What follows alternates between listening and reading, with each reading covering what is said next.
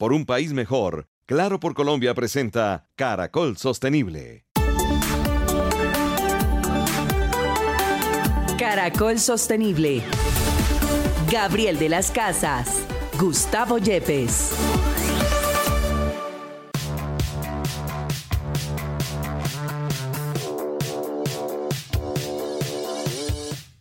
Hola, bienvenidos. Esto es Caracol Sostenible, nuestras citas de los sábados en la mañana para hablar de sostenibilidad, una alianza con la Universidad Externado de Colombia y el apoyo de Claro por Colombia, el programa de responsabilidad social de Claro. Profe don Gustavo Yepes, bienvenido a Caracol Sostenible, a su casa, ¿cómo está usted? Eh, hola Gabriel, buenos días, buenos días a todos nuestros oyentes. Bueno, tuvimos esta semana el 24 de octubre, el Día Internacional contra el Cambio Climático, y hoy queremos hablar del sobregiro del planeta. ¿Qué es el sobregiro? ¿Eso me pega a mí? ¿Eso es del planeta? ¿Cómo estamos ahí? Porque eso hace parte de la sostenibilidad. Gabriel, es un día muy significativo porque marca un hito. Es, y ese hito significa que ese día nos hemos gastado los recursos que tendría la humanidad para todo el año. ¿Qué significa, digamos, para que todos puedan entenderlo? Hace ya varios años, en los 90, unos señores que se llaman William Rees y Martin, eh, bueno, no me sé pronunciar su apellido. No, pero de canadiense. láncese a ver cómo bueno, eso es como Wack Kearney o algo así. Eso. Y, ok. Y entonces ellos se inventaron una metodología para medir cuál era el impacto de las personas en el medio ambiente. Entonces lo que hacen es calcular cuál es la cantidad de hectáreas que tiene el planeta Tierra. Nuestro planeta tiene 12.600 millones de hectáreas y eso es lo que tendríamos para consumir todos los seres humanos. Y luego dicen, bueno, tenemos que dejarle a los animales, lo que nos quedaría como 11.340 hectáreas. Si lo dividimos o si se dividió al principio cuando ellos lo sacaron, en los años 2000, estaríamos hablando que cada ser humano tendría 1.7 hectáreas para poder satisfacer todas sus necesidades. ¿Qué significa? La comida, cómo se transporta, la carretera por donde se transporta, el material que utiliza para su casa, todo lo necesario para que usted pueda vivir de una manera adecuada. En este momento, como somos ya un poquito más de 8 mil millones de personas, estamos hablando de 1.4 hectáreas. Es decir, que cada uno de nosotros tendría unas que 4 o 5 cuadras más o menos para poder satisfacer todas esas necesidades. Sin embargo, no hay tal. Parece que hay mucha abundancia, pero al final la abundancia es para unos, pero para los otros no. Porque mientras unos se consumen el planeta eh, muy rápidamente para el mes de febrero, como muchos países, eh, otros pues no siquiera consumen eh, un pequeñísimo porcentaje de lo que le correspondería. Pero ¿sabe qué es lo curioso y lo, y lo triste? Que parte de esa abundancia a veces se pierde cuando hablamos de la cantidad de toneladas de alimento que se utilizan y que se pierden porque no es lo que necesita toda la humanidad, ahí es parte de la tristeza. Y no solamente se vive en, países grandes, aquí también es, es, triste cuando vemos que están botando leche a, los ríos, cuando están botando exceso de cultivo de papa porque no hay una, no hay una buena distribución. Pero ¿cómo calcular? Y, encuentra uno varias, eh, varias calculadoras en, Internet. ¿Qué tan cercano es eso a lo, que, a lo que vive uno, a los hábitos de vida que lo dejan a uno en sobregiro por el planeta?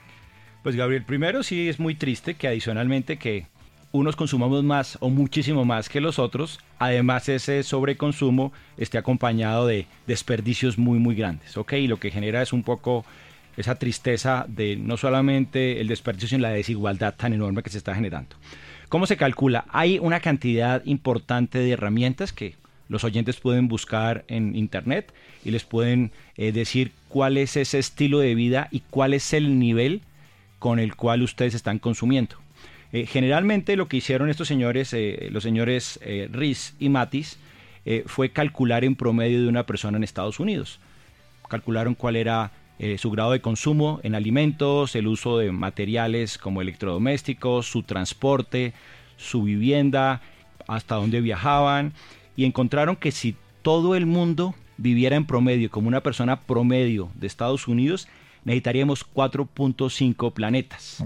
Lo que mostró era que muchos países consumían más que lo que les correspondía y el problema no era tanto como se pensaba en el pasado, que era de cantidad de personas, porque antes decían que eran los chinos y los indios, que eran los eh, causantes de estos daños ambientales. Pero lo que se dieron cuenta con esto es que el problema es del estilo de vida. Más, mucho más allá de que, por ejemplo, Estados Unidos, eh, China, a veces India, Rusia, no firmen los compromisos de cambio climático y de emisiones de CO2. Eso va más en el comportamiento de cada uno. Sí, efectivamente, eh, para estos países digamos, no es muy conveniente porque es, tienen claro que ellos están gastando los recursos no solamente de su territorio, sino que tienen que ir a otros territorios para obtener ese tipo de recursos para poder satisfacer las expectativas de, de, su, de su población. Bueno, pues, profe, lo invito a que, hagamos el ejercicio ahora de la calculadora. A ver si una de las calculadoras de esas que tenemos en internet nos cuenta en qué estamos. Bueno, hagamos, hagamos una que sea bien práctica y muy sencilla. Y la recomendamos también para que nuestros oyentes hagan y revisen cuándo en el año se acaba su año. Los recursos les llegaron hasta qué día y cuántos planetas, eh, se puede decir así, cuántos necesitarían para poder vivir de la forma en que lo hacen o lo hacemos el día de hoy. Exactamente así se dice. Bueno, pues el sobregiro del planeta, parte de los eh, temas que tendremos hoy aquí en Caracol Sostenible. Bienvenidos. Caracol Sostenible en Caracol Radio.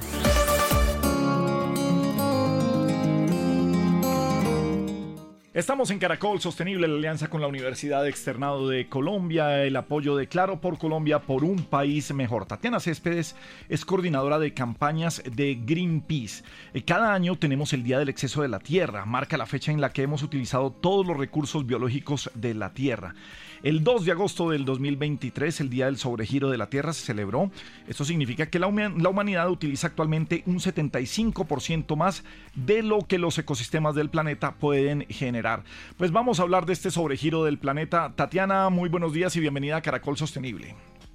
Un gusto estar con ustedes, Gustavo y Gabriel. Bueno, ¿cómo, cómo, cómo definimos mejor? No sé si, si ya lo dijimos bien. Es lo que nos da en un año para vivir en nuestro planeta y cómo nos consumimos todo lo que deberíamos tener para ese año. ¿Eso puede ser un resumen de lo que significa el sobregiro?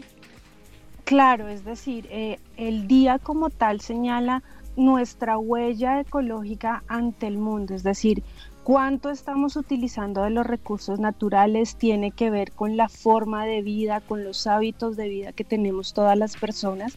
Y eso quiere decir que hay un momento determinado donde ya nos gastamos los recursos que habían para este año, por ejemplo. Entonces tú mencionabas que era el 2 de agosto a nivel mundial, pero cada país también tiene como su propio día señalado en donde ya se acaban los recursos para el país. En este caso pues sería Colombia, ¿no? ¿Y, nosotros tenemos cuándo se nos acaban? ¿O, eh, más o sí, digamos en Colombia la fecha determinada para este año es el 8 de noviembre. El año antepasado, en el 2021, fue eh, el 2 de noviembre. Entonces, generalmente Colombia se mueve mucho entre octubre y noviembre de todos los años. Pues en medio de todo estamos bien, pero no es para, para echarnos a, las petacas. Pregunta de ciudadano, dice uno, a ver, pero pues si estamos con, eh, con esta medida, el sobregiro del planeta, pero eso, esto que estamos viviendo pasa hace muchos años y aquí seguimos y aquí tenemos planeta para rato. Claro, ese es como, digamos, el imaginario que tenemos de que los recursos no se agotan, que realmente podemos seguir viviendo de la forma que estamos haciendo, pero es evidente que cada acción que realizamos tiene una repercusión buena o mala en el medio ambiente y en los recursos que estamos generando. El consumo es una de las principales causas de las emisiones mundiales de esos gases de efecto invernadero que llamamos. Todo lo que consumimos, compramos o adquirimos tiene un impacto en el ambiente y eso es lo que llamamos huella de carbono y lo que mide este reporte. Tatiana, ¿por qué no nos cuentas algo acerca de Greenpeace y qué está haciendo para buscarle soluciones a esta situación? Claro que sí, Gustavo. Nosotros llevamos trabajando desde hace cinco años en unas campañas que están enfocadas netamente en ciudades porque nos hemos dado cuenta que el 70% de las emisiones que se generan al ambiente se generan en los entornos urbanos. Greenpeace es eh, conocido alrededor del mundo por hacer nuestras campañas de deforestación, de los océanos y demás, pero eh, vimos una gran oportunidad en lo que tiene que ver con el consumo y en las ciudades. Tatiana, eh, estamos hablando de la responsabilidad que tenemos como, como seres humanos. Esto no es responsabilidad de, una ley, de una compañía, sino, sino de, de cada quien. ¿Cómo sientes que, en Colombia estamos asumiendo este, este compromiso? ¿Es, ¿Es mayor? ¿Estamos relajados? Eh, ah, si hay alguna, no sé, si estamos eh, preocupándonos cada vez que tenemos una acción, eh, ¿qué tanto estamos afectando el planeta, el consumo? ¿Cómo, se siente desde, desde Greenpeace? Claro, pues hay una relación directa entre nuestros hábitos cotidianos, nuestro estilo de vida y las emisiones que se están generando y vemos que esas fechas de noviembre, 2 de noviembre, puede decir que estamos más o menos bien. Sin embargo, vemos que si bien hay una preocupación, eh, falta como ese paso hacia la acción y a esa movilización para que realmente podamos disminuir esas emisiones que estamos generando. Tatiana, yo tengo aquí, estamos hablando con, con Gabriel respecto al compromiso de muchos países. Estamos viendo que países como Arabia Saudita tienen más o menos 5 hectáreas globales de déficit. Estados Unidos tiene 3.8 hectáreas globales. Pero Colombia tiene reservas, así como otros países, no sé, como Noruega. Pero ¿Cómo lo ven ustedes, ya que son una organización global, e-, esa, esa falta de compromiso que tienen algunos países para comenzar a luchar contra estos problemas de cambio climático y comenzar a cambiar los hábitos de su población y con sus mecanismos, eh, digamos, como parte de la ley y políticas públicas? Claro, digamos que lo que estamos observando a nivel global es una serie de problemáticas ambientales, sociales y estructurales que realmente amenitan unos cambios urgentes en esos modelos de consumo, en la alimentación y en el estilo de vida que estamos llevando a nivel global y mundial. Si bien eh, Colombia, por los datos que tenemos de las emisiones del 2018, se puede considerar un país que por persona gasta en promedio 1 o 2 toneladas de CO2 al año, es decir, la huella ecológica, realmente ha estado siempre en la última década entre 1.5 y 1.82 eh, toneladas de CO2 equivalentes, algo muy bajo con respecto, por ejemplo, a Estados Unidos o estas grandes potencias. Eh, que hay en el mundo. Lo que sí estamos viendo es realmente que hay un problema de eh, deforestación, de em, extracción de recursos naturales en diferentes lugares, que eso hace que los países desarrollados pues generen un mayor impacto en el medio ambiente, también la parte de la agricultura, eh, lo que son todo este tema de, de, consumos y de bienes y servicios que están generando emisiones a la atmósfera. Nosotros realmente sacamos eh, periódicamente, digamos, en la calidad del aire, como países como por ejemplo Chad, que es un gran país minero, está con unos altos índices de mala calidad del aire precisamente porque está afectando a la comunidad y demás. Entonces hay una eh, generalización de los países globalizados, obviamente, grandes productores, eh, extractores y emisores que se están viendo perjudicados o que se están perjudicando a países del sur global, como se le llama, entre esos Colombia, que realmente emite muy poquito, pero que está recibiendo también mucha contaminación de los países grandes emisores. Para, que quede claro, entonces significa que ese consumo eh, excesivo en esos países lo que también hace es que se produzcan una extracción importante en otros países en desarrollo y lo que también ayuden es a contaminarlos a ellos. Es, eso es, y repercute. Es, es correcto. Muchísimas gracias. Bueno, pues eh, a Tatiana Céspedes, coordinadora de campañas de Greenpeace Colombia. Finalmente, Tatiana, eh, contémosle también a la gente qué es Greenpeace Colombia, qué vienen haciendo, en dónde encuentran más información si quieren conocer más de Greenpeace.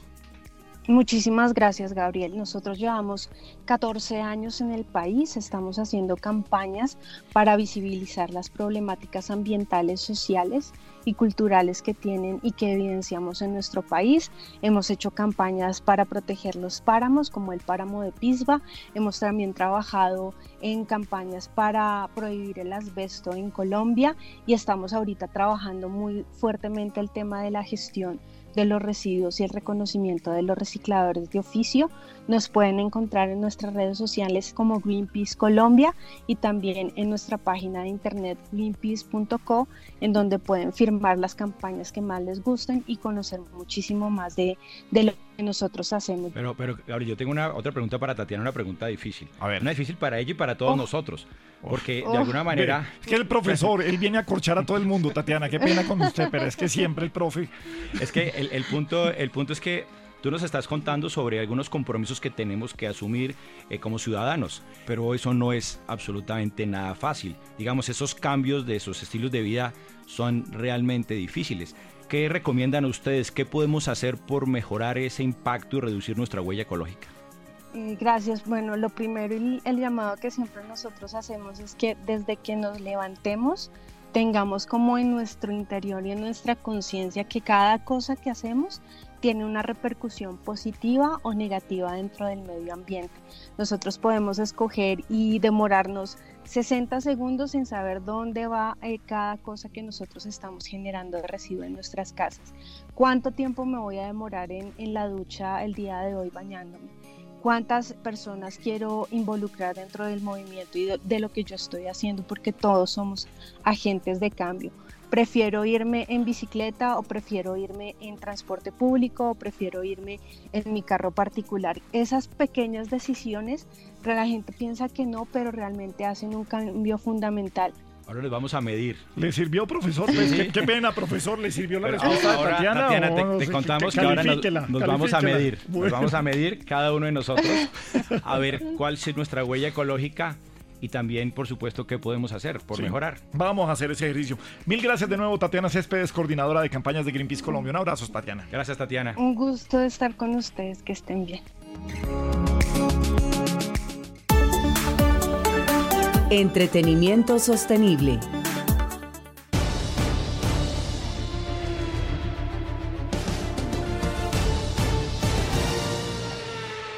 Muy bien, seguimos en eh, Caracol Sostenible, una alianza con la Universidad Externado de Colombia y el apoyo de Claro. Claro por Colombia, siempre juntos por un país mejor. Este fin de semana y en este momento se preparan en México para la prueba clasificatoria del Gran Premio de Fórmula 1 de la Ciudad de México. Primero que todo, la importancia de este Gran Premio de México es el preferido por los corredores de Fórmula 1, lo han hecho durante los últimos años. Por supuesto, para hablar de sostenibilidad, uno sabe que escuderías como Ferrari, como McLaren, como BMW, como la Mercedes-Benz, tienen unos planes sostenibles a largo plazo. Pero la FIA también ha empezado sobre todo muy fuerte este año con la sostenibilidad. Pero además, un gran premio de Fórmula 1 que reúne tanta gente, que es uno de los premios por excelencia más grandes que hay en el mundo, pues este premio de México tiene que haber algo de sostenibilidad. Y Natalia Mutet es secretaria general de la Organización Mexicana de Automovilismo Internacional y está en el DF. Natalia, bienvenida a Caracol Sostenible en Colombia, ¿cómo estás? Hola Gabriel, muchísimo gusto. Un, un saludo a todos. Bueno, pues eh, creo que nos quedamos siempre cortos en palabras cuando estamos definiendo este Gran Premio de la Ciudad de México, de todo lo que pasa allá. Pero hoy queremos centrarnos también en la sostenibilidad. ¿Cómo están preparados para este Gran Premio y mantener un mundo mejor, un mundo más sostenible? Mira, efectivamente es uno de los objetivos que pues, eh, nos propusimos desde hace ya varios años y bueno, pues vamos eh, poco a poco formando diferentes mm, etapas para poder eh, tener eh, un gran premio y un deporte automovilístico en general eh, pues más sostenible. Uno de los ejes obviamente pues es el tema de transporte que pues estamos pues siempre tratando de mejorar pues los itinerarios, ya sabes, también el trabajo sobre el calendario que FIA tiene y con junto con la Fórmula 1 y bueno, pues también de todo el tema de logística del trayecto de pues todos los equipos hasta aquí en México y del tema de reciclaje y del tratamiento de agua pues también es uno de los puntos que pues estamos revisando muy de cerca para pues tener un gran premio más sostenible y más consciente también de su impacto sobre el medio ambiente y sobre la comunidad. Bueno, ¿cómo hacer un medio ambiente más sostenible y hacer la Fórmula 1 más verde? ¿Qué van a hacer desde, desde el Gran Premio de México? Pues el trabajo justamente de disminuir nuestra huella de carbono. Eh, nosotros entre 2019 y 2022 emprendimos un gran, una gran reforma y bajamos un 73.83% de nuestra huella de carbono. Es uno de los ejemplos que me, parecía importante recalcar porque también hay una, un tema muy humano que pues necesitamos eh, tomar en cuenta siempre en nuestro trabajo de, de sustentabilidad. Obviamente a niveles más altos, la Fórmula 1 FIA está trabajando también sobre los combustibles que pues están utilizando. Ya saben que para 2030 pues el objetivo es ser net zero en la Fórmula 1 y también en FIA. Y bueno, pues están trabajando sobre combustibles sustentables eh, híbridos, pues también que se van a ir reflejando también en nuestros eh, coches del día a día, ¿no? Entonces no es solamente un impacto en las carreras que estamos buscando, pues es un impacto en la sociedad en general. Por eh, reglamentación también FIA está tratando de pues limitar el cambio de la llanta para tener menos impacto y todo eso en conjunto siempre buscando pues una mejora en esos temas. Eh, ¿Cuántas personas han asistido eh, a, los Gran Premio de México ahí en el Autódromo de los Hermanos Rodríguez? ¿Cuántos esperan este año? Y un poco, hay algo muy importante que se ha venido trabajando desde los eh, eventos, conciertos, carreras de Fórmula 1, grandes eventos deportivos, es la hidratación de la gente, precisamente para evitar plásticos de un solo uso, el uso de materiales PET, tratar de hacerlo lo más sostenible posible. ¿Qué tienen planeado para eso y cuántas personas son de nuevo? Sí, o sea, estamos esperando cerca de 150 mil personas, entonces obviamente pues sí, te imaginarás que pues eso tiene un impacto importantísimo justamente en lo que tú dices, ¿no? Del manejo de residuos, del cuidado del agua que se tiene. Y en Fórmula 1 precisamente y en México pues estamos comprometidos en utilizar menos eh, plástico, obviamente, tratando de pues disminuir el consumo, nada más eh, con los vasos, eh, digamos, pues podemos ir disminuir muchísimo nuestro impacto teniendo pues eh, vasos eh, eh, o reciclados ya o completamente erradicar el tema del plástico y también en el plan de, del manejo de residuos pues viene el reciclaje, ¿no? Entonces todo lo que es plástico, todo lo que se pueda reciclar, pues se va a ir separando. Vamos a tener varios grupos de personas distribuidos dentro de todo el recinto, obviamente, para ayudar justamente a todo el público en, en disminuir esos residuos y pues también cuidar el agua, ¿no? Entonces eh, pasa también por el tema de baños secos que pues, se van a, manejar eh, en todo el recinto, en toda la sede del evento para disminuir nuestro uso drástico, drásticamente de, agua y esos son los ejes que también se han eh, decidido para pues tener menor impacto. Obviamente pues fomentar también el uso de los transportes públicos para llegar hasta el autódromo, pues de esta forma podamos disminuir nuestro impacto en el medio ambiente pues todos conectados también con la Fórmula 1. Estamos pendientes de la clasificación de este Gran Premio de México. Además, eh, claro, aquí en Colombia, claro, Colombia es nuestro aliado en Caracol Sostenible. Nos encanta ver además a Claro ahí como patrocinador con la escudería Telmex en los eh, carros de Red Bull y en fin, en todo lo que tiene que ver con el automovilismo en el mundo. Así que nada, qué bueno poder celebrar un premio de Fórmula 1 como es este premio de la Ciudad de México presentado por Heineken y es Natalia Mutet, secretaria general de la Organización Mexicana de Automovilismo Internacional. Natalia, abrazo muy grande, que se gocen este Día de los Muertos, el Gran Premio de Fórmula 1 y hasta cuando nos volvamos a encontrar aquí en Caracol Sostenible. Muchísimas gracias, Gabriel. Un abrazo a todos.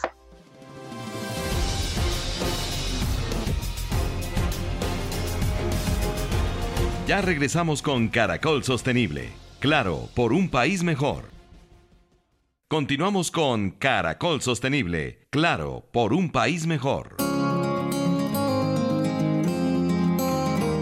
Bien, seguimos en Caracol Sostenible, la alianza con la Universidad Externado de Colombia, el apoyo de Claro por Colombia, juntos por un país mejor. Hace unos días en, nuestro grupo que tenemos de Caracol Sostenible, Juan Manuel Durán, nuestro productor, nos mandó el Footprint Calculator calcular cuál es esa huella ecológica que tenemos con las actividades que realizamos a diario. Bueno, profe, eso del, eh, Footprint Calculator, eso es importante, eso es a nivel mundial, eso es una organización, o sea, hay que, hay que hacerle caso a esta calculadora que encontramos en Internet. Pues sí, Gabriel, claro que sí. ¿Se acuerda que les había hablado del señor William Rees y el señor Matis? Wackernagel. Sí, señor. O como se pronuncia, me disculpará el señor Wackernagel. Eh, de alguna manera, ellos fueron los que se inventaron esa huella ecológica que les estuve contando anteriormente. Sí. Y el señor Wackernagel creó una fundación que se llama Global Footprint Network. Y esta es una organización que busca cómo reducir la huella ecológica en todo el mundo y ha utilizado esta calculadora que vamos a usar, que es la más popular de todas, aunque usted puede encontrar en el mercado muchas otras, aunque esta me gusta mucho porque es muy práctica, útil y fácil de utilizar. Venga, estamos buscando para que, yo no sé si podemos hacer con la gente que nos está escuchando el Footprint Calculator, entren a la siguiente página. Pues en inglés es footprintcalculator.org. Se escribe F-O-O-T, luego P-R-I-N-T calculator.org. Si entran desde su celular, en la parte superior derecha hay un cambio de idioma, lo pueden llevar al español. En la primera página dice, ¿cuál es tu huella ecológica? ¿Cuántos planetas usaríamos si todo el mundo viviera como tú? ¿Cuál es tu día de sobregiro natural? Tomar el primer paso. A ver, arranquemos. La primera pregunta es, ¿con qué frecuencia comes productos pecuarios? Eso es carne roja, cerdo, pollo, pescado, huevos y productos eh, lácteos. A ver, profesor Gustavo Bueno, yo tengo que decirle que es muy frecuentemente. Juan Manuel. Eh, muy frecuentemente también. También, Sí, muy sí. frecuentemente. Segunda pregunta, ¿cuántos de los alimentos que comes son no procesados, no envasados o cultivados localmente? Pues Y pregunta por menos, de 300, menos que 320 kilómetros de distancia, o sea, que vienen desde lejos.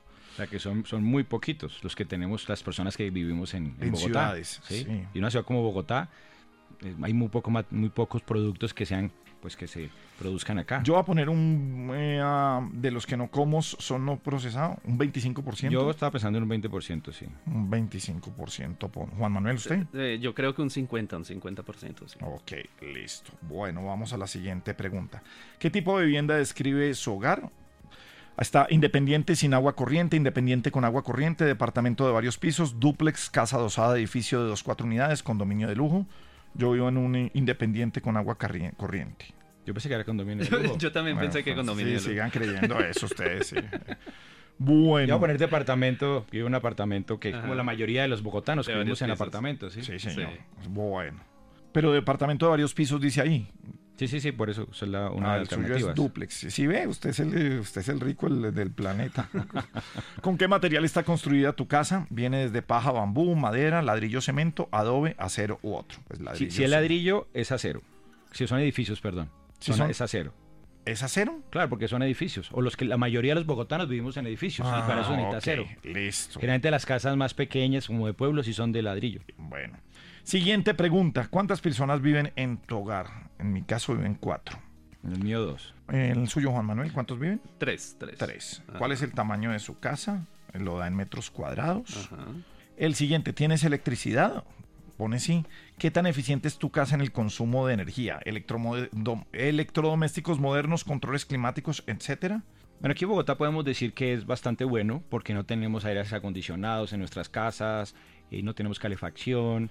Generalmente lo- hoy, hoy en día los televisores ya tienen unos ahorradores de energía, digamos que los equipos, las neveras también tienen un modo, un modo que se pone, dependiendo de lo moderno. Yo creo que el, el mío está mm, Yo también por encima del promedio podría, podría por yo encima. poner, sí. sí. Sí, más que centrado a la eficiencia, es que lo compra uno, o sea, so- somos eh, sinceros, lo compra uno. Y, pero fíjese que de todos modos sí sirve cuando usted va a comprar un electrodoméstico, si hay un televisor que dice que tiene ahorro, si hay una nevera que dice que tiene ahorro, siempre tiende uno a- a buscar más. Porque al mirar el ahorro, y fíjese por dónde lo miramos, a veces no necesariamente pensamos en el planeta, sino pensamos en que la cuenta de la electricidad va a llegar más baja, va a haber menor consumo. De esa manera también estamos colaborando con el planeta. Siguiente, ¿qué porcentaje de electricidad en tu casa proviene de fuentes renovables? Bueno, aquí ya nos dieron la respuesta en el programa anterior, porque Sí. nos estaban mostrando cómo una ciudad como Bogotá tiene más del 70% De energía de energías renovables, porque son hidráulicas. eh, y no pasa lo mismo en otras ciudades. Si están ustedes en la costa tendrían que poner menos, pero nosotros podríamos poner aquí eh, un poquito más arriba del, yo diría que el 70-75% pueden poner los Oh, bogotanos. Ok, estoy totalmente de acuerdo. Sí, sobre todo la costa tiene, ah, eh, ¿cómo se llama? Térmicas. Son térmicas, Térmicas. basas en carbón. ah, exactamente. Comparado con tus vecinos, ¿cuánta basura generas? ¿Usted mira la basura de sus vecinos? No, pues están allá, no. es- Esta pregunta está fregada. aquí con detalle. Esta está fregada. Yo creo que Pero, igual. pero aquí la respuesta se puede mirar es qué tantas cosas compras. Es decir, estás comprando libros, eh, electrodomésticos, ropa, sofás, cosas para tu casa todo el tiempo o más o menos eres bastante parco en ese tipo de compras. No, yo estoy como tranquilo en eso. Yo soy como tranquilo. Pero sí, sí tengo muchas cosas que tengo que votar. Sí, que me sobra. Yo podría Pero hoy voy a decir que, que igual. Voy a poner Sí. también igual. Igual que los vecinos. ¿Qué tan lejos viajas en automóvil o motocicleta cada semana? ¿Uno cuánto vive más o menos de la Bueno, casa? yo estoy, yo estoy muy cerca y solo uso carro muy pocas veces y cuando a la Yo vivo universidad- a 7, más o menos 7 kilómetros de aquí.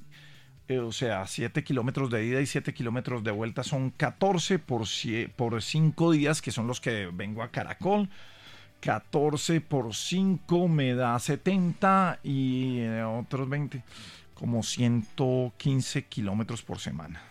Yo voy a poner como la mitad, porque voy dos veces Juan Manuel, ¿usted? la universidad. No, ahí sí yo me corcho porque eh, son 300 kilómetros según mis cálculos, los que hago semanalmente. ¿Usted vive a cuántos kilómetros de Caracol más o menos? 25. ¿Viene en qué? ¿En carro o en moto? En moto. Ah, bueno, pero después pregunta en Sí. qué viene usted. Ajá. Eh, si es en moto O en carro. Ah, si es en moto o en carro, sí, Sí. listo. Ok, ¿cuál es la economía de combustible promedio de los vehículos que usas con más frecuencia?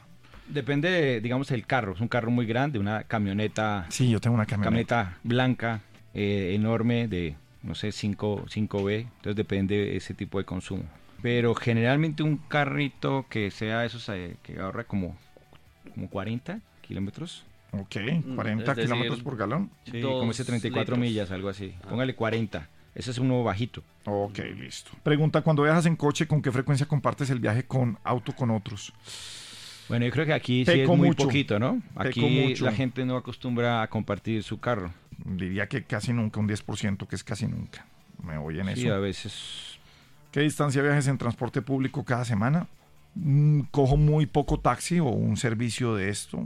eh, pero yo es- también muy poco. Voy a poner aquí solo un poquitín. Luego viene el avión. Yo aquí tengo un problema porque por cuestiones de trabajo a veces tengo que hacer dos, tres viajes en el mes. Y le piden qué distancia viajas en avión cada año. Uy, esa está Estamos hablando por horas. Es decir, que si usted está viajando tres veces al mes, nacional o, in- o internacional, si usted va un viajecito a Europa son... eh, 10, póngale 11 horas. ve- 20 horas. Y vuelta. 20 Póngale que se horas. ponga dos, son 40. Y semanalmente, o sea, por lo menos... Porque a nosotros también nos toca viajar mucho. Sí, Y eso implicaría horas. unas 60. Pues yo creo que, cada viaje más o menos en Colombia está entre 40 minutos y una hora. Dos horas, póngale siempre. Sí. Ida y vuelta son Sí, dos horas. Cada viaje son pues, Sí. seis y los viajes internacionales en cada año. Seis al mes, o sea, son 60, Son 72. 60 horas. Póngale 80 horas. Y Yo sí, le pongo a poner menos porque yo no viajo tanto como usted. Y yo tengo unos internacionales ahí. Uy, aquí me estoy cascando, pero bueno. Uy, uy, no, no, no, no, no. Salen los resultados. Juan. Manuel, ¿qué resultado leyó usted? El día de, de sobregiro personal para Sí. mí es el 25 de marzo. Eso quiere decir que del 25 de marzo para acá estoy consumiendo Si todo el mundo viviera como tú, ¿cuántas tierras necesitaríamos? 4.3 tierras. Profesor, No, pues eh, me da mucha pena con todos, pero 5.4 tierras. 5.4 tierras. A ver, Gabriel, ¿Qué ¿usted día de sobregiro? Ah, el 8 de marzo me tocó a mí. El 8 de marzo. Mire, ¿Cómo le fue a creo que, creo que me lo dispara los viajes en avión. Tu día de eso me lo dispara. Los viajes en avión, uno, la distancia en el carro y utilizarlo solo, no compartir. Y la cantidad de pollo. No, pero mire los detalles, porque aquí ahí dice claramente qué es lo que está. En mi caso, Pero en mi caso me da 14, comida. 14 de febrero y 8.1 tierras. Es decir, que si todo el mundo viviera como Gabriel, tendríamos en 14 de febrero se acabaría el mundo. El- el- lo más alto que tengo es movilidad Ajá. y tiene toda la razón. Tengo que trabajar en, en- en movilidad, en, en compartir, en usar el, el carro menos. Estamos haciendo esta, es- este ejercicio y curiosamente, y esto, esto es una excusa y no es una excusa. Yo venía en bicicleta a Caracol Radio. Yo me compré una bicicleta híbrida, eh, eléctrica, y venía a bicicleta a Caracol Radio hasta antecitos de la pandemia. Vino la pandemia y después no vengo por seguridad. Bogotá es una ciudad que da miedo. El salir a las 7 de la noche cuando termino la luciérnaga en bicicleta me da miedo. Eh, he tenido muchos amigos atracados a esa hora. La ciclorruta que yo utilizaría es la carrera séptima que se vuelve muy solitaria y muy oscura. Fíjese cómo causas externas, como Sí, la claro. inseguridad, hace que usted se vuelva más esclavo del carro. Es que las soluciones no dependen también solamente de Y uno, le también del que mercado, ¿no? venía, venía feliz y no importa que, que lloviera, venía feliz en bicicleta a Caracol Radio. Entonces cambia un poco eso. La movilidad es la que más me, me- me dispara. En mi caso es la comida, eh, Juan Manuel. La comida también. Es la movilidad y los viajes en avión, la huella ecológica. Bueno, O sea que es un llamado al próximo alcalde para que nos ayude a reducir esa huella ecológica para que podamos utilizar más vehículos como la bicicleta, poder necesitamos caminar más. más iluminación en los sitios donde haya ciclorrutas, mayor facilidad, mayor seguridad. Es uno de los, de los grandes llamados. Cuando aquí simplemente, fíjese que dentro de las eh, eh, candidatos a las alcaldías y pasan las ciudades, están hablando en mantener sí o no las ciclorrutas, pero no mantenerlas con buena visibilidad, que es iluminación, buena seguridad también. Bueno, de seguridad hablan en otros momentos. Pero fíjense cómo es la huella ecológica. Pero yo creo que aquí es que es importante, digamos, que hablemos. Porque Uy, profe, ten- ya tenemos, ya vi el vaciadón. tenemos uno, un- O sea, eso uno- es como cuando le dicen a uno, tenemos que hablar. tenemos unos muy fuertes niveles de huella ecológica, más que el promedio de Estados Unidos. Superamos prácticamente a Arabia Saudita nosotros como personas. Ok. Y de alguna manera tendríamos que comenzar a ver y hacer ejemplo para que otros comiencen también a compartir y a buscar esos mecanismos para reducir nuestra huella ecológica. Porque esta herramienta se llama el footprint, ¿no? Cómo es nuestra huella ecológica. Hay otra que se llama el handprint, nuestra, con que hacemos con la mano lo que, digamos, podemos afectar con los pies. Entonces yo creo que aquí es importante que comencemos a mirar. Eh, Gabriel, piense un poco cómo se reduce el tema del transporte. En mi caso tiene que ser con la comida. Yo voy a, y me comprometo aquí con todos ustedes a reducir el consumo de carne, especialmente las carnes rojas, a comer un poco más de ensaladas. No, no puedo dejar de comer carne porque sería de- muy difícil. Juan, ¿a usted qué le, qué le dispara su, su La huella comida? La, la comida, comida. también. Sí. Ok. Un poquito menos de, de carnecita, más de pronto ensalada. Sí, voy a comer más ensalada. Ay, es que es- Gabriel, usted nos debe acompañar con la ensaladita. Pues yo los acompaño, pero coman ustedes. Es más, salimos ahorita a comer ensalada. Nos vamos de almuerzo ustedes. Pero fíjense, fíjense lo, lo- lo importante de hacer ese ejercicio. Repito, se llama Footprint Calculator. Pueden buscar eh, cuál es la huella ecológica y hay diferentes calculadoras que pueden encontrar en, en los buscadores y darse cuenta en dónde están fallando ustedes en ese compromiso con el planeta. Un pequeño ejercicio que hacemos aquí en Caracol Sostenible en Caracol Radio. Claro por Colombia, tecnología que transforma vidas, presenta en Caracol Sostenible, Tecnología Sostenible.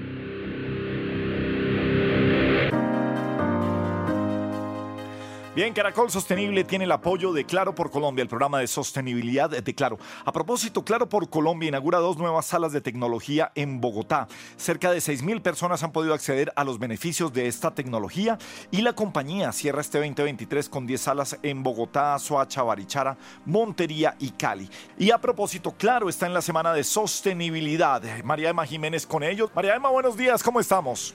Nos encontramos desde las instalaciones de Claro Colombia, pues ellos están desarrollando su semana de la sostenibilidad y justo por eso me encuentro con Juan Carlos Archila, presidente de América Mobile. Juan Carlos, ¿cómo estás? Bienvenido a los micrófonos de Caracol Radio. Eh, muchas gracias por acompañarnos aquí, Emma, y por estar con nosotros en la Semana de la Sostenibilidad, claro.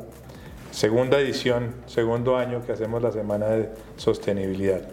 Claro Colombia se propuso la meta de reducir las emisiones de carbono. ¿Cuál es ese porcentaje y para qué año se han propuesto esa meta? Y por supuesto, ¿qué tanto han avanzado? Sí, hay un gran compromiso que la empresa ha hecho, que va a significar inversiones y mucho trabajo eh, para lograr reducir eh, las emisiones de dióxido, dióxido de carbono en, un, en más de un 50% para el, el año 2030, de lo que estamos emitiendo de dióxido de, car- de carbono hoy, reducirlas en un 50 al 2000 para el año 2030.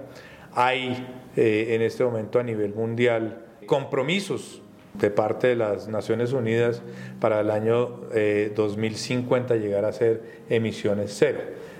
Bueno, Juan Carlos, muchas gracias por estar en los micrófonos de Caracol Radio. Muchas gracias Emma por acompañarnos hoy. Caracol Sostenible. De lo absurdo a la reflexión.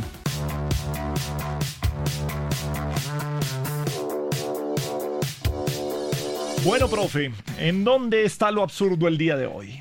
Bueno, Gabriel, hoy preparé un absurdo diferente porque vamos a revisar paradojas con alguna solución para que usted no se me deprima tanto. Pero todo yo, todo No yo. quiero que se me deprima. A ver, y se sienta, usted. mal- se sienta mal. Eso. Bueno, eh, como todo, pues la huella ecológica también tiene sus paradojas importantes y creo que una de las más significativas tiene que ver con que hay una relación entre los esfuerzos para reducir la huella ecológica y los impactos en la salud y en el bienestar de la comunidad. Miren ustedes que los esfuerzos para reducir la huella ecológica, por ejemplo, si usted internaliza los costos de, las, de lo- en la estructura de costos de las empresas, pues puede aumentar el costo de los bienes y servicios.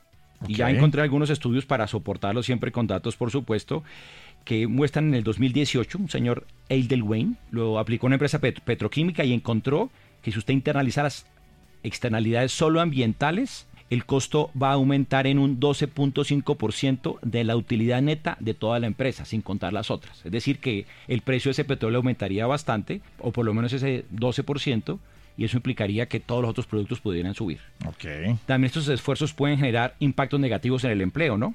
Yo sé que hay muchos estudios y muchos coinciden que la economía verde tiene el potencial de crear nuevos empleos. 2013, Borelli Saladín, Chapino 2017, que también advierten que la transición a una economía verde puede provocar la pérdida de empleos en sectores intensivos, en recursos como la agricultura y la industria, cosa que es preocupante para las personas que más lo necesitan. Y otro efecto negativo cuando se reduce la huella ecológica es limitar el acceso a servicios básicos como el agua y la energía a las personas que más lo necesitan. Según la ONU Habitat, hay más de 2.300 millones de personas que no tienen acceso a agua potable y 4.600 a saneamiento adecuado. Y eso requeriría entonces afectarlos de una manera significativa. Entonces, es una paradoja importante que queremos tratar de mejorar las condiciones para tener un mejor futuro, pero va a afectar a las personas digamos, que más lo necesitan. Pero, pero fíjese que al final siempre es eh, no satanizar los conceptos y no irnos de más. Es como en, la, industria de alimentos. El problema no son las bebidas azucaradas. Problema es el exceso de bebidas azucaradas. El problema no son los alimentos ultraprocesados, sino también el exceso. Ah, en, la cadena de, lo que se hace hay que ver cuál es la huella ecológica, que, es, es, otro tema. Pero yo creo que es, es la conciencia sobre, sobre el gasto, sobre el cómo vivimos. Mire, a, veces nos portamos mal eh, sobre la sostenibilidad con el planeta, con el mundo, pero porque no nos damos cuenta, porque no, no, tenemos, no tenemos presente el daño que estamos causando en, en cada momento. Pero si empezamos a tener conciencia, empezamos a cambiar los comportamientos. Y un mínimo cambio de comportamiento multiplicado por 9 mil millones de personas que somos en el mundo es lo que hace la diferencia. Sí, efectivamente esa conciencia nos va a cambiar, pero tenemos que además de conciencia tener conocimientos que nos ayuden a poder ser más efectivos y eficientes en esas acciones que queremos hacer. En este caso, como yo le había dicho, le tengo alguna solución. A ver. Aquí hay que ser muy cuidadoso cuando se intente hacer ese tipo de esfuerzos, en términos eh, generales, en términos públicos.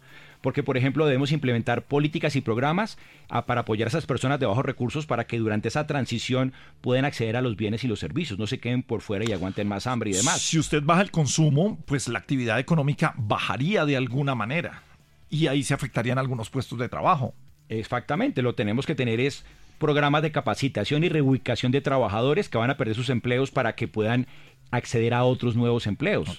Y por supuesto vamos a necesitar que dar otro tipo de prioridades de organización mucho más colectiva, vinculación de comunidades, organizaciones comunitarias, que permitan, por ejemplo, el desarrollo de este tipo de servicios públicos eh, de una manera diferente a la tradicional, donde las personas puedan participar activamente en la consecución de esas infraestructuras que le van a facilitar su vida. Bueno, pues absurdo y reflexión aquí en Caracol Sostenible.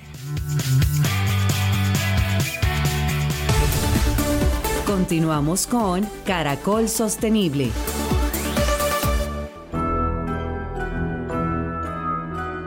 Continuamos con Caracol Sostenible hablando de los premios alrededor de Iberoamérica organizados por Veolia y que fueron entregados esta semana. Lo que se busca es premiar las iniciativas hechas por niños para promover la protección del medio ambiente y justamente este fin de semana que se celebra la fiesta de Halloween en la que los niños son los protagonistas, queremos que sus voces también sean protagonistas aquí en Caracol Sostenible. Ellos nos cuentan por qué se interesan por temas ambientales y por participar en estos premios. Gerson David Ramos de 9 años. Porque yo viví en un resguardo indígena que es por allá de las montañas de Florida Valle. Entonces, cuando escuché eso, yo me quise unir y me inscribieron. Hay empresas que lanzan cosas tóxicas al río de nuestra Humaquihue, que viene, siendo nuestra madre tierra.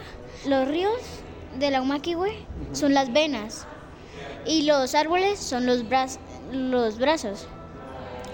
O sea, la, nuestro planeta Tierra es como nosotros. Lady Juliana Pedraza. Me interesa mucho el medio ambiente porque si no, lo, si no protegemos al planeta, el planeta se va a acabar. Es por eso que yo propuse algunas propuestas para mejorar el medio ambiente. Eh, ahorro energético. Esto se lograría si reemplazara los postes los postes de luz tradicionales por lámparas de luz LED de paneles solares. Esto nos ayudaría a ahorrar energía. Alejandro Guerrero, ganador del concurso. La finca de mis abuelos, que donde nació mi mamá, en La Plata, Huila. Y eh, ellos, eso me inspiró porque es muy bonito el lugar. Hay mucho bosque. Yo quisiera que todos viviéramos ahí, como antes, como abajo del año 2000. Que todo era campo, que cultivábamos nuestro propio alimento.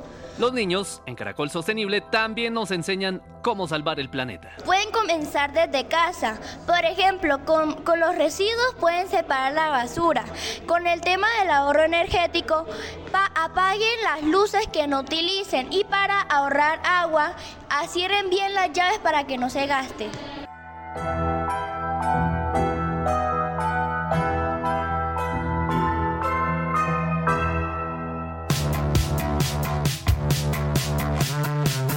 Pues gracias Juan Manuel, interesante lo que viene el próximo martes con el día de Halloween. Bueno, tenemos todo un fin de semana con fiestas de Halloween, con niños eh, pidiendo dulces. Bueno, profe Gustavo Yepes, nos eh, vamos. Em, el sobregiro por el planeta ha sido el tema del día de hoy. Su reflexión final. Bueno, yo creo que esto nos deja varias lecciones. Lo primero que la huella ecológica, yo creo que deja una evidencia clara, palpable, de que el estilo de vida de los países desarrollados y personas algunas personas en países como Colombia, como nosotros, de alguna manera no se puede extender en todo el mundo. No tenemos capacidad para eso. Yo creo que también es claro y que nos está ayudando mucho a entender que la idea del crecimiento económico ilimitado no es sostenible. No podemos seguir creciendo de manera ilimitada porque el, el planeta no puede soportar la presión de 8.000 creciendo, 9.000 millones de personas al 2050 con cada vez más expectativas de tener más consumo, de comer más carne, de tener más carros y de viajar más en avión.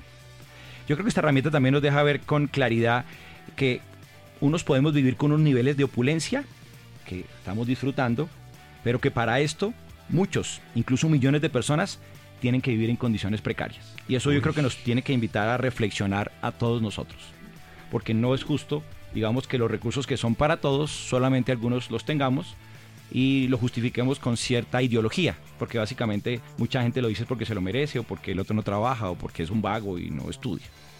Y yo creo que final, para finalizar, eh, yo creo que una vía para conseguir una economía que sea sostenible eh, requiere la reducción claramente del consumo. Y lo que dice Gabriel siempre, el compromiso de los ciudadanos, de las pequeñas acciones que hagamos todos los días para que cada uno de nosotros hagamos parte de ese cambio y que al final con una mayor conciencia y de una manera más inteligente podamos por fin construir un futuro que sea viable para todos. Bueno, pues es como siempre nuestra invitación, nuestra recomendación que hacemos desde Caracol Sostenible, este espacio en alianza con la Universidad Externada de Colombia, con el profesor Gustavo Yepes y el apoyo de Claro por Colombia por un país mejor. Juan Manuel Durán en la producción, soy Gabriel de las Casas, feliz resto de día para ustedes. Por un país mejor Claro por Colombia presentó Caracol Sostenible